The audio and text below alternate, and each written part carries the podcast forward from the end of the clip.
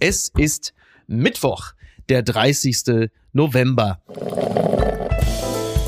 Apokalypse und Filterkaffee.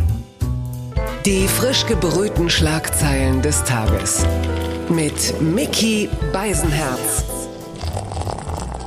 Einen wunderschönen Mittwochmorgen und herzlich willkommen zu Apokalypse und Filterkaffee, das News Omelette. Und auch heute blicken wir ein wenig auf die Schlagzeilen und Meldungen des Tages. Was ist wichtig?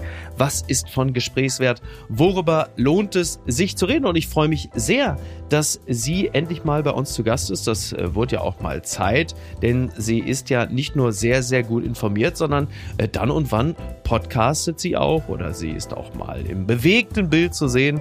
Also sie ist äh, medial nun wirklich vollumfänglich geschult und das muss sie ja auch sein, denn sie ist Chefreporterin Politik bei der Welt. Hallo Franka Lehfeld. Hm, Hallo, einen schönen guten Morgen. Ja, ich habe ein bisschen, ich bin ein bisschen Medien- und Mickey Beisenherz scheu, weißt du. Ich ähm, musste Das kann ich mal gut verstehen. Die Mickey Beisenherz-Scheue, die eint dich mit sehr vielen Frauen äh, Deutschlands, aber das müssen wir einfach gemeinsam überwinden. Sag mal, also ich muss es ja jetzt einfach sagen, wenn ich bei der Welt Chefreporterin lese, dann addiere ich immer sofort an Freiheit. Wo kommt das her?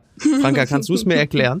Du spielst auf meine wundervolle Kollegin ähm, Crazy Girl Anna Schneider, Chefreporterin Freiheit an, richtig? Genau, also ich muss das kurz, ich muss das kurz anfügen, denn es gab in der FAZ gab es eine Kritik äh, zu äh, Anna Schneiders Buch, ja, Freiheit beginnt beim Ich, so und dann wurde sie in diesem Artikel als Chefreporterin Freiheit geführt und dann wurde aber von Weltseiten korrigiert und gesagt, nein, nein, nein, sie ist es gar nicht. Was ist denn da jetzt der Fall? Ist sie es oder ist sie es nicht? Oh mon Dieu. Also, seit ich Anna kenne, ist sie Chefreporterin Freiheit, so wie es, meine ich ja, auch bei ihr überall in der Bib steht. Allerdings muss ich jetzt auch sagen, ich bin natürlich keine Printkollegin. Ich war da jetzt nicht in den internen Strukturen beteiligt. Okay. Aber sagen wir mal so, ich würde einfach sagen, hinter Anna steht grundsätzlich der Freiheitsstatue-Emoji. Egal in welchem ich- Ressort sie ja. ist. That's her. Das würde ich, das würde ich also auch direkt ähm, unterschreiben. Das ist richtig. Übrigens, wo wir beim Thema Freiheit sind, äh, das wird nämlich jetzt auch demnächst kommen. Und ich habe ja schon gesagt, was diesem Land unbedingt fehlt, ist noch so eine richtige schöne Böller-Debatte. es ist so, der Spiegel berichtet, äh, dass Deutschland weniger Raketen und Böller importiert als im Vor-Corona-Jahr 2019. Also, äh, Franke, auf was für ein Silvester steuern wir denn dazu? Ich bin ja also völlig entsetzt. Ja, ist das unsere neue Freundschaft zu unseren polnischen Nachbarn? Also ich meine, die greifen uns ja eh schon viel Böllergeschäft ab, ob Ja. es jetzt mal legal oder illegal Ja. ist. Aber ich würde sagen, ähm, das ist vielleicht europäische Nachbarschaftspflege nach diesem schwierigen Jahr umso mehr oder hat es andere Hintergründe und Sinne? Ja, ich weiß auch nicht. Also vielleicht äh, ist es einfach auch so, dass Deutschland einfach mehr äh, Raketen exportiert, äh, allerdings andere, und äh, einfach weniger importiert.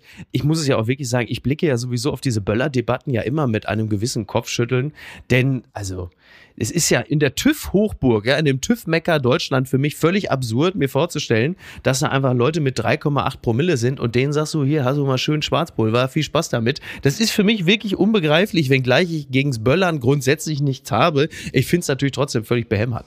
Ja, also ich habe irgendwie auch noch nie in ein Jahr reingeböllert. Was ich echt teile, ist so dieses, oh, man guckt in den Himmel, ne? Und dann noch eine Ja, Rakete schön. und wünscht dir was und Küsschen und wie gut und wir Ja. umarmen uns alle und all the best fürs Ja. nächste Jahr. Absolut. Ja, gut, ich habe nur das Gefühl, ich wohne in Berlin und ich weiß nicht, wie es bei dir war, Ja. äh, während der Corona-Jahre, als es offiziell hieß, kein Böllern, kein privates Feuerwerk. Mhm. Ich habe Berlin noch nie so leuchten und knallen hören wie in den letzten zwei Jahren. Freiheit, Freiheit, Freiheit, das ist die Freiheit. Ich setze jetzt noch einen Feuerwerks-Emoji dahinter. Kein Böller, Feuerwerks-Emoji. Du, ich würde einfach sagen, äh, was für eine nichtsnützige Debatte, weil ja gerade hier die Nähe, die Leute kaufen das alles im Ausland und im Ja. Zweifel ist das Zeug schlechter und mehr geht daneben. Also, naja, gut. Das ist ja schon, bevor wir jetzt gleich wirklich zu den wichtigen Mhm. Dingen, sonst äh, sprechen wir ganz noch nur über das Böllern. Aber das ist ja dann schon fast ein bisschen wie Karl Lauterbach mit dem Cannabis, ne? Also lieber legale Rausgabe von Böllern, bevor man es dann irgendwo auf dem Schwarzmarkt hochdosiert kauft. Der Ansatz oder? ist nicht so schlecht, ne? Ja. Also, wenn du die Unfallstatistiken liest mit dem Zeug, also ja, da ist mir dann auch lieber, die gehen alle hier zu ihrem Supermarkt um die Ecke und wühlen da auf dem Tisch und holen irgendwas, was dann auch anständig funktioniert. Aber sei es drum. Also ich würde sagen, Team Böllern und Team Anti-Böllern. Wir werden sie heute Morgen nicht versöhnen. Nein. Die Schlagzeile des Tages. Inflation in Deutschland sinkt überraschend auf 10 Prozent. Das berichtet die Zeit. Die Inflation in Deutschland hat sich im November leicht abgeschwächt. Im Vergleich zum Vorjahresmonat stiegen die Verbraucherpreise um 10 Prozent. Das ist ja jetzt erstmal eine ganz beruhigende Meldung, würde ich mal sagen. Also das ist quasi die, die, äh, also oh Gott, du Zug schon.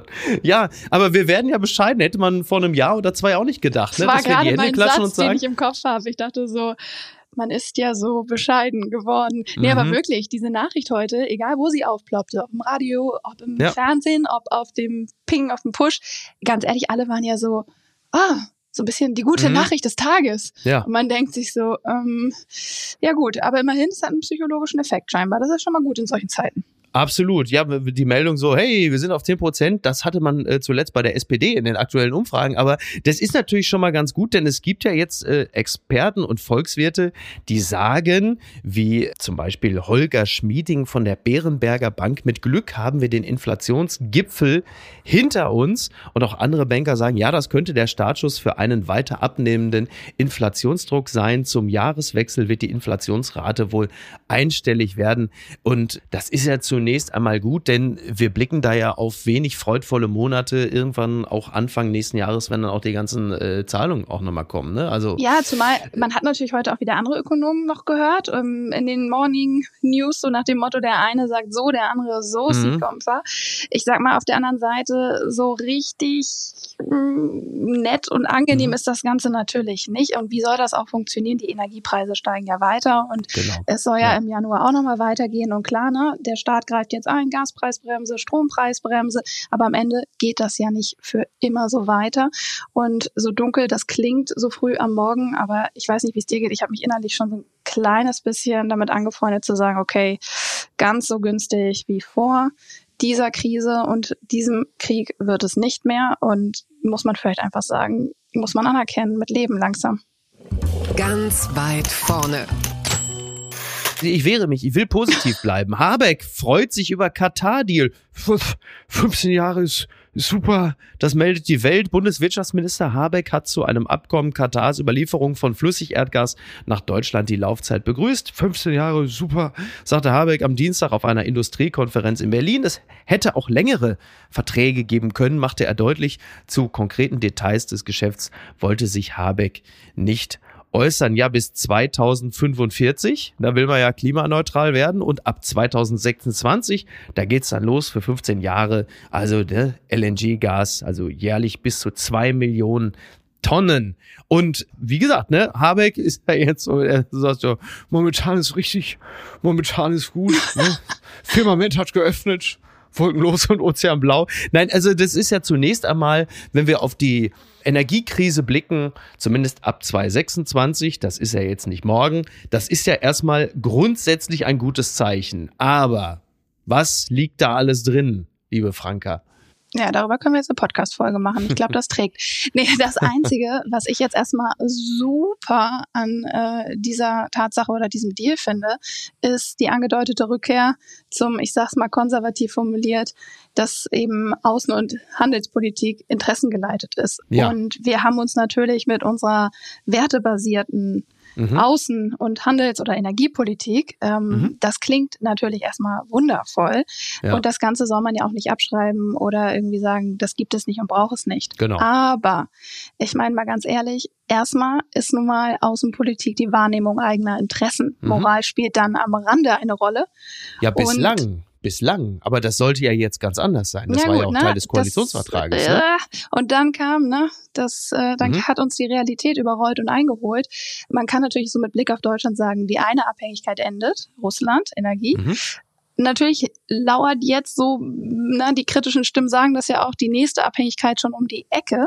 Ja. Aber du hast vorhin gesagt, wir sind bescheiden geworden und ich würde an dem Punkt einfach so ein bisschen sagen, immerhin Katar keine Atommacht, droht nicht mit Energie als Waffe, ja. äh, führt keinen Angriffskrieg in Europa. Tja, und ich habe da so resümiert mhm. heute und dachte so, naja, Brecht hätte gesagt, erst das Fressen, dann die Moral und so ein bisschen fasst es ja. das zusammen. Ne? Also eben nicht die wertegeleitete Außenpolitik, sondern das, was sich auch, ja, auch mir darstellt, sagen wir es mal eher so die Werte offene Realpolitik. Also man sagt, ja, Werte, also sind wir schon grundsätzlich jetzt dran interessiert, aber wir müssen erstmal gucken, dass wir den Laden hier am Laufen halten. Und passend dazu gibt es ja auch der Bild etwas, was man dem entnehmen kann, denn Paul Ronsheimer hat den äh, katarischen Energieminister getroffen und hat mit ihm gesprochen, exklusiv äh, für die Bild. Und äh, Saad Sharida al-Kabi, der ist seit 2018 im Amt und hat ein paar bemerkenswerte Aussagen getroffen, unter anderem über äh, das Treffen von Robert Habeck im Sommer. Man kennt ja das legendäre Bild, ne? deine Hand. Und da sagt dieser Minister, als es um die Menschenrechtslage, schlechte Arbeitsbedingungen von Gastarbeitern, Rechte sexueller Minderheiten ging, ob denn äh, das auch angesprochen worden sei. Und da sagt äh, dieser Minister, sagt, also als er hier in Katar war, da war das Einzige, worüber er gesprochen hat, ob wir mehr Gas liefern können. So, und auf Bildanfrage ließ Habeck eine Sprecherin widersprechen. Habeck habe in Katar auch die Frage von Menschenrechten und gesellschaftlichen äh, Werten thematisiert. So, also A, wer hat denn jetzt Recht? Und B, also spielt das überhaupt eine Rolle oder ist es tatsächlich auch wirklich nur Folklore? Naja, also ich würde mal sagen, Aussage gegen Aussage. Wir waren alle nicht dabei. Ich würde jetzt einem Bundesminister erstmal unterstellen, dass er nicht die Öffentlichkeit anlügt. Ja, und mhm. mit Sicherheit, mein Gott, wird es bestimmt in einem Satz oder in einem Nebensatz gefallen sein. Ja. Ich könnte mir aber durchaus vorstellen, dass das natürlich nicht an Betracht der Situation das Hauptthema dieses Treffens oder dieses Kennenlernens war.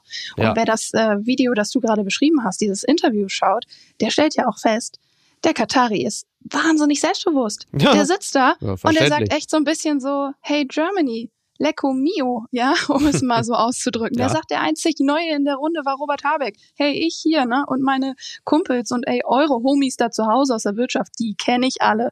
Robert Habeck ist der Neue, der sich hier ah. einfinden musste. Ja. Also ich empfehle das, äh, ich habe es mir in ganzer Länge angeschaut, ich kann es nur empfehlen, mhm. weil es verrät so viel, wenn man so die Gestik, die Mimik, die Tonlage mhm. hört. Und da wurde einem wieder so ganz deutlich, wir können uns hier zu Tode diskutieren. Wir können auch den deutschen Zeigefinger hochhalten und noch eine Debatte führen.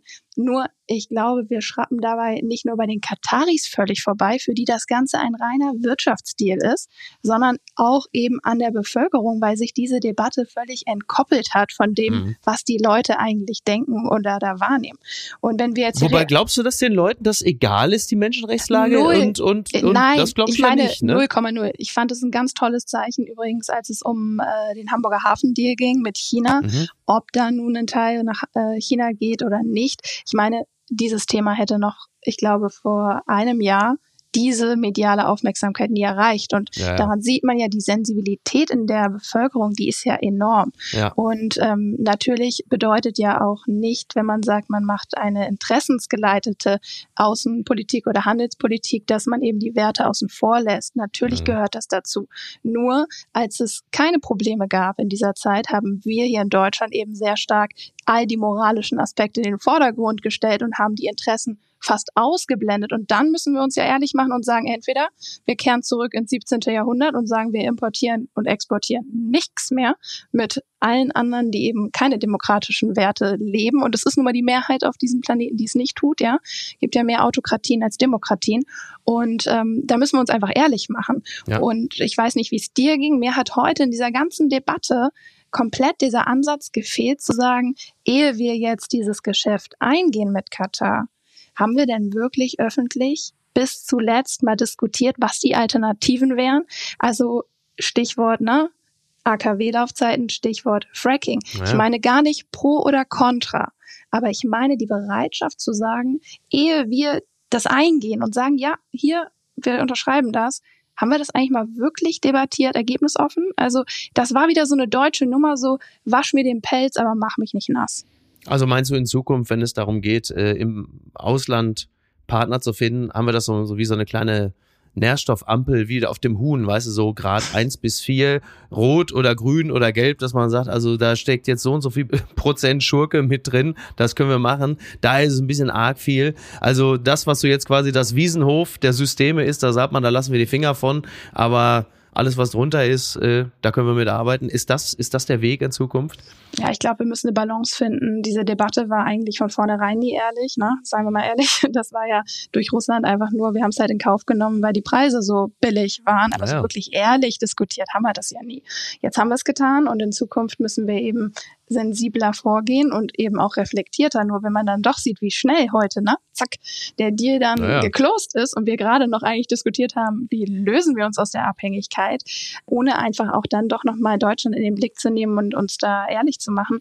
Ja, ich finde halt einfach so grundsätzlich, ich war noch nie der Meinung, am deutschen Wesen soll jetzt die Welt genesen.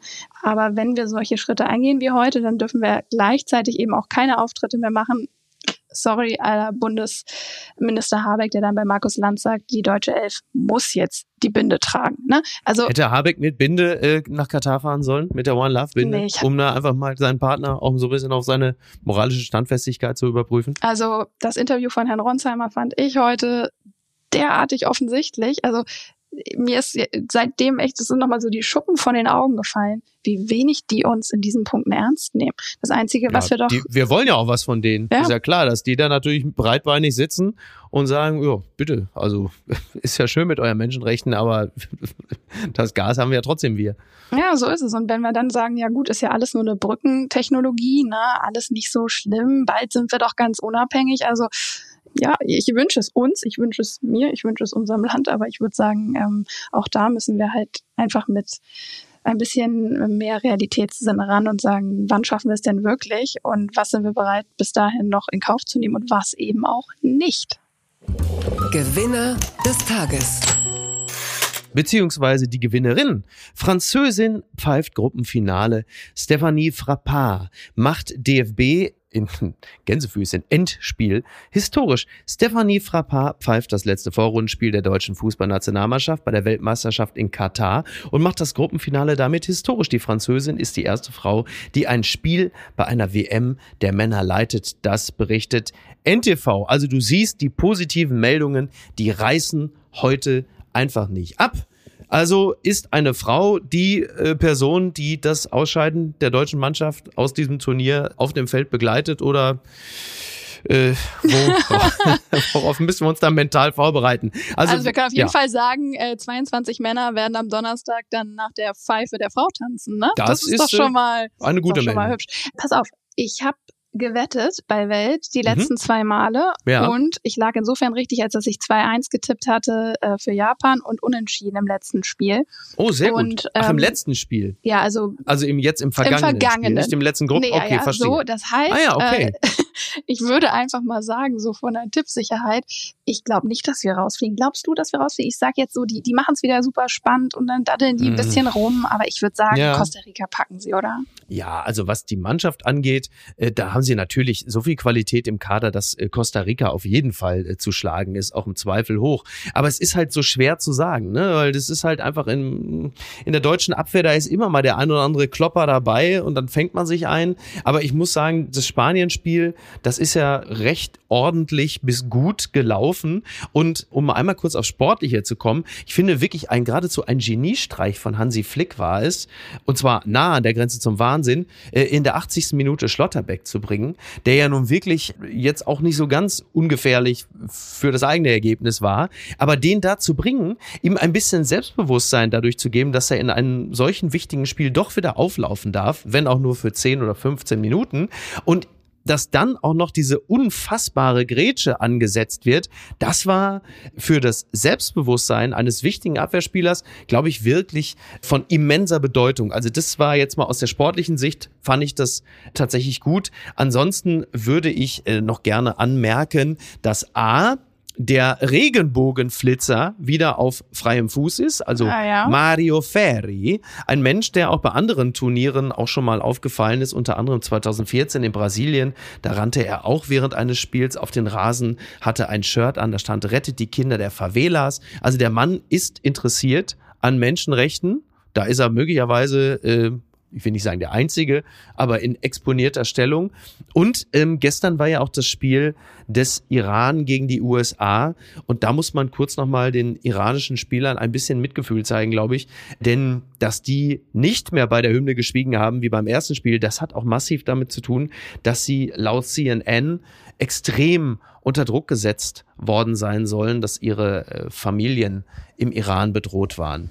Ja, habe ich äh, ebenfalls gelesen und gedacht, ähm, ja, da sind wir dann wieder, ne? Die, es schließt sich einfach der Kreis. Man könnte so sagen, unter jedem Dach ein Ach. Also ich kann das absolut nachvollziehen, dass man in dem Moment, wo die eigenen Menschen, die man um sich hat und die man liebt, seine Familie äh, bedroht werden, dass man dann sagt, so jetzt ist jetzt ist Schluss. Ja. Also, na, weiter gehe ich nicht. Ich finde, sie haben ein großes Zeichen, wenn nicht sogar, finde ich einfach das Zeichen gesetzt auf dieser Weltmeisterschaft bis jetzt, während alle sich im Kleinkram irgendwie ähm, in Deutschland diskutiert haben und irgendwie mhm. warm saßen in einem Land, in dem es uns allen gut geht und wir in Freiheit leben, haben die ja nun wirklich was gewagt. Und ja. äh, ich glaube, absolut richtig, dass sie es dann nicht noch einmal drauf anlegen, mehr als verständlich und ihren Mut, den haben die längst bewiesen.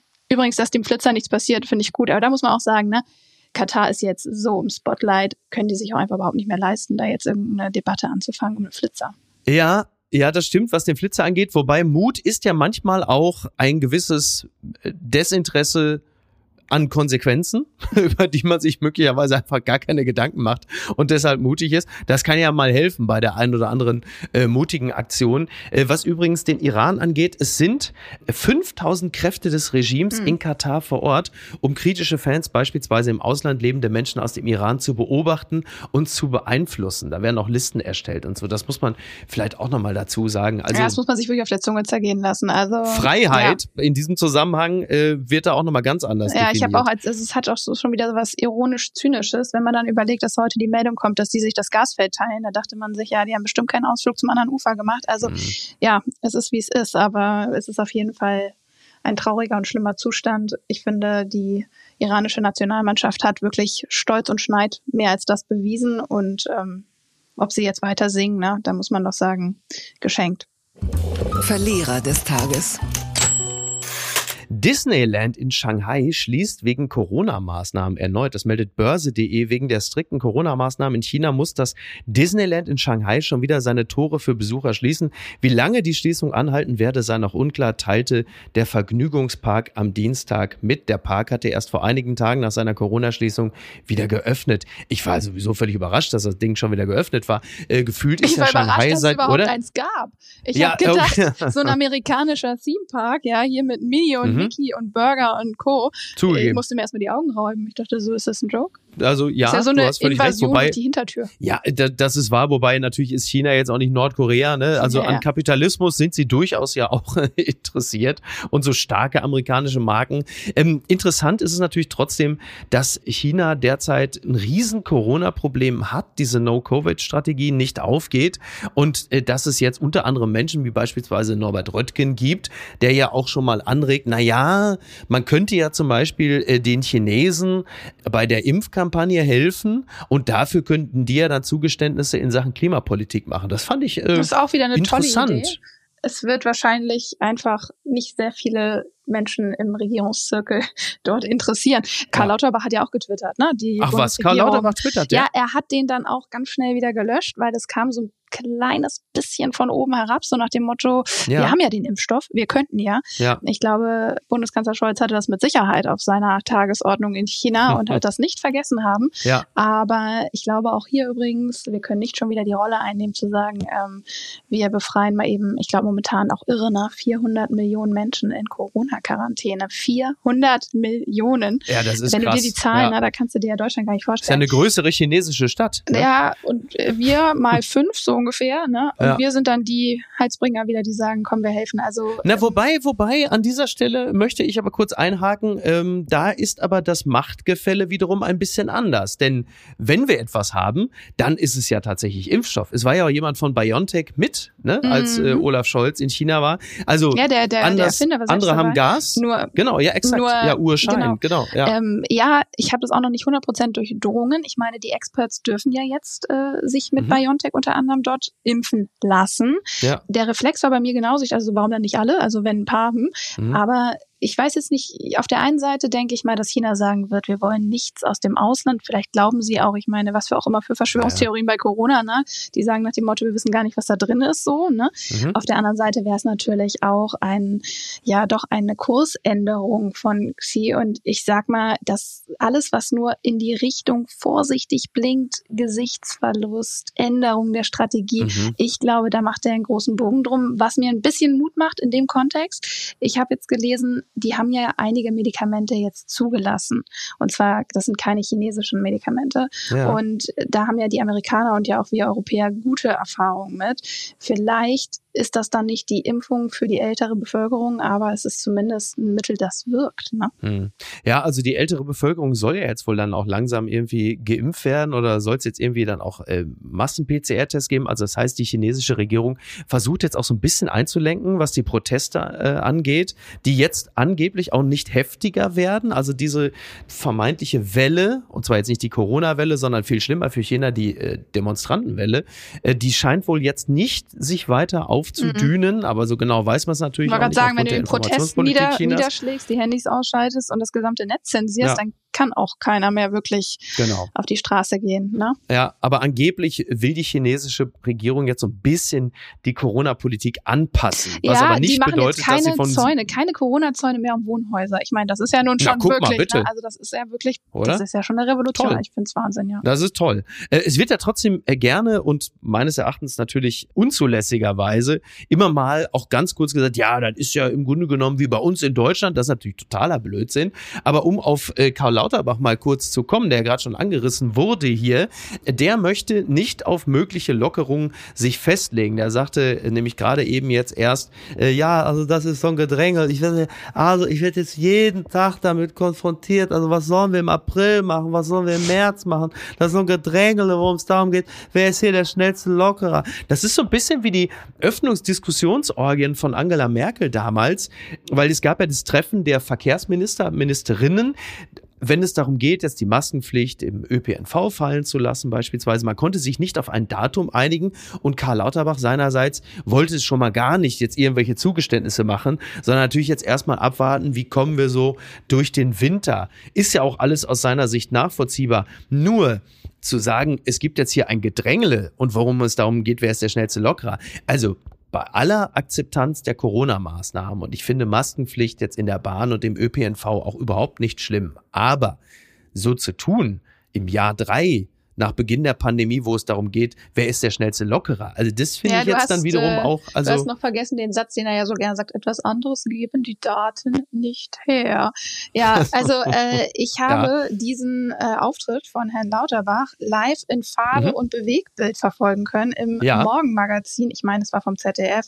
Ja. Da hat er das alles live erklärt und ich saß da und habe wirklich gedacht, wen holt er gerade ab? Ich weiß nicht, ob er selber noch müde war, weil es so früh war, mhm. geschenkt, aber ja. also dieser Tonfall. Und dann hat er ja auch noch gesagt, wir müssen jetzt durch diesen einen harten Winter noch durch. Da habe ich so gedacht, oh, das oh ist Junge, ja. wenn du wirklich komplett vorbei kommunizierst an der Bevölkerung. Und ich glaube, die Menschen im Land haben gerade viele Sorgen, große Sorgen, existenzielle ja. Sorgen.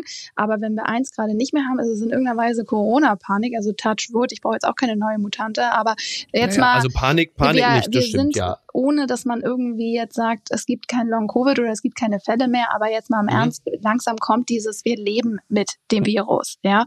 Und ähm, ja, alles, was er gesagt hat, auch diese Debatte um, wie du gerade schon so schön sagtest, na, Öffnungs Orgien.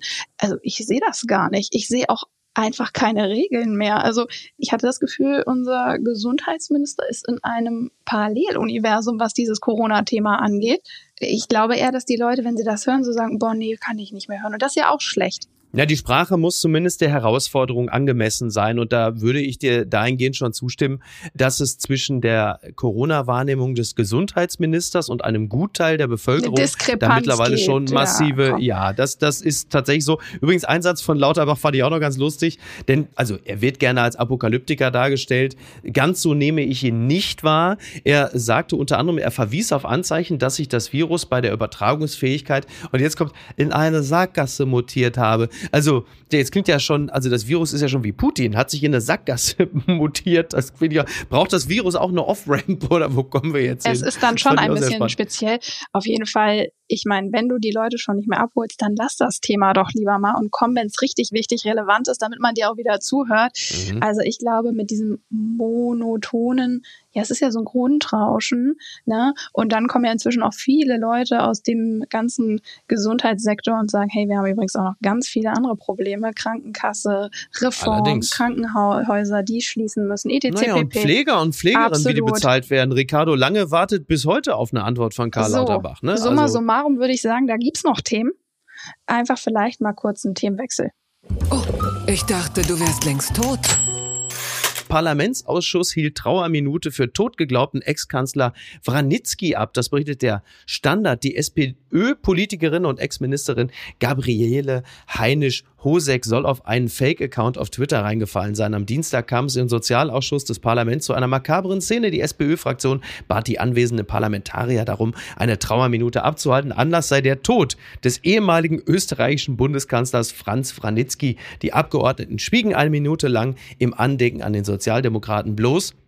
Franz Franitzky lebt. Die rote Abgeordnete war einem Fake-Account auf Twitter aufgesessen, der fälschlicherweise eine Meldung über Wranitzkis Tod verbreitete. Ja, schönen Dank, Elon Musk. Ich wollte gerade so sagen, das Thema. ist ja die perfekte ja. Überleitung. Also, ne? Ja, oder? Das ist ja, jetzt wissen wir ja, woher das Thema kommt. Ja, Wahnsinn. Naja, also das ist so ein bisschen der umgekehrte Biden. Joe Biden hatte ja letztens irgendwann bei einer Veranstaltung der Demokraten eine ähm, hochgeschätzte, gute Freundin der Demokraten gegrüßt. Die ist dummerweise aber zwei Monate vorher bei einem Autounfall ums Leben gekommen. Er hat sie aber im Saal ausgemacht und hat gefragt, wo ist sie denn jetzt eigentlich genau? Also so kann es halt eben auch laufen. Ja, ähm, Irren ansonsten, ist menschlich. Wir äh, haben es mal wieder festgestellt. Absolut. Tja.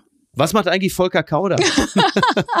Was macht Alfred Biolek? Der wurde doch im Sommer auch gesichtet. Ah, ja, stimmt, immer, du hast recht. alle immer wieder lebendig. Stimmt, stimmt, stimmt, stimmt. War das nicht Man irgendein, sieht, war das nicht irgendein Bildreporter, der ihn ausgemacht haben wollte bei äh, der Queen-Beerdigung äh, oder wurde, so? Irgendwie sowas war das gesichtet, doch, ne? Ja, also daran sieht man wieder, ja. Irren ist menschlich. Ja, ja, absolut, absolut. Das hat mich überrascht. Gregor Gysi verteidigt Mitglied der letzten Generation vor Gericht. Das berichtet t-online.de. Ein Klimaaktivist der letzten Generation bekommt vor Gericht prominente Unterstützung. Rechtsanwalt und linke Politiker Gregor Gysi ist sein Verteidiger. Ja, vor dem Amtsgericht Tiergarten wird das Ganze verhandelt. Ein Klimaaktivist der letzten Generation. Ne? Wir haben das ja verfolgt, was da so in den letzten äh, Wochen passiert ist. Ein 24-Jähriger, dem vorgeworfen wird, zum Teil äh, versuchte Nötigung, Widerstand gegen Vollstreckungsbeamte und Hausfriedensbruch, ne? also Blockadeaktion der letzten Generation. Yeah. Ich glaube, der ein oder andere wird es mitbekommen haben. Aber wenn du da jetzt mit Gregor Gysi vor Gericht erscheinst, dann schreit doch alles an dir schon schuldig, oder? Ja, also ich habe auch, ich habe so gedacht, na, darf der das? Aber natürlich darf Oder? der das. Eigentlich, wahrscheinlich macht er noch einen besseren naja. Job, weil als Verteidiger kann es ja schon ja. voreingenommen sein. Aber ich weiß nicht, wie es dir geht. Ich habe auch so gedacht, als ich das gelesen habe, es ist irgendwie so der Brüller des Tages. Mhm. Er hat ja neulich noch äh, ganz laut kritisiert, die ganzen, äh, wie er sagte, den ganzen Genderwahn und ähm, eben auch die Klimakleber sagte ja auch so, ja, einige seiner Fraktionen von den Jüngeren, die würden sich am liebsten noch mit ankleben. Jetzt steht er da mit und verteidigt. Also mhm. ich weiß nicht, ob der junge Aktivist dadurch gut vertreten ist oder nicht, ja. Aber das ist ja auch wieder typisch irgendwie so ein skurriler öffentlicher Effekt, so nach dem Motto irgendwie, ne, Marketing la Gysi. Also mhm. ich fand es eigentlich ganz clever, um sich ins Gespräch zu bringen. Es ist halt irgendwie so ein bisschen, ja, also mhm. ein bisschen skurril ist vorsichtig formuliert, ne? Aber wenn er das Geld dafür kriegt, der arbeitet ja nicht für lau. Mhm. Muss er das dann eigentlich spenden oder kann er das einstecken? Äh, wahrscheinlich muss er es spenden. Er muss es erstmal angeben. Als Abgeordneter muss er es doch angeben. Und ich glaube, er kann es nicht einfach so einstecken. Das ist, das ist ein Nebenverdienst, ne? oder? Ja, du, das, da, das müssen wir nochmal prüfen. Mal. Aber also wäre er jetzt bei der CSU, dann wüsste ich, wie er damit verfährt. Aber ähm, da bei der Linken ist, spendet ja. er es an Uhu oder ich weiß es nicht. Ja, oder macht den Selbstkleber nochmal ja. medienwirksam. Ich weiß es nicht. Oder er spendet es der letzten Generation. We don't know.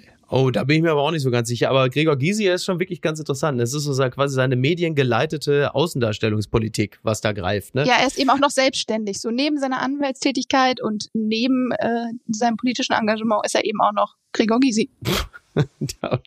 also wenn man Gregor Gysi eines nur wirklich äh, unterstellen kann, er ist immer sehr, sehr Gregor Gysi. Das ist das ist sehr richtig, sehr richtig. Söder ist. Jetzt auch im Rollkragenpullover zu sehen. Und da habe ich jetzt langsam wirklich die Schnauze voll.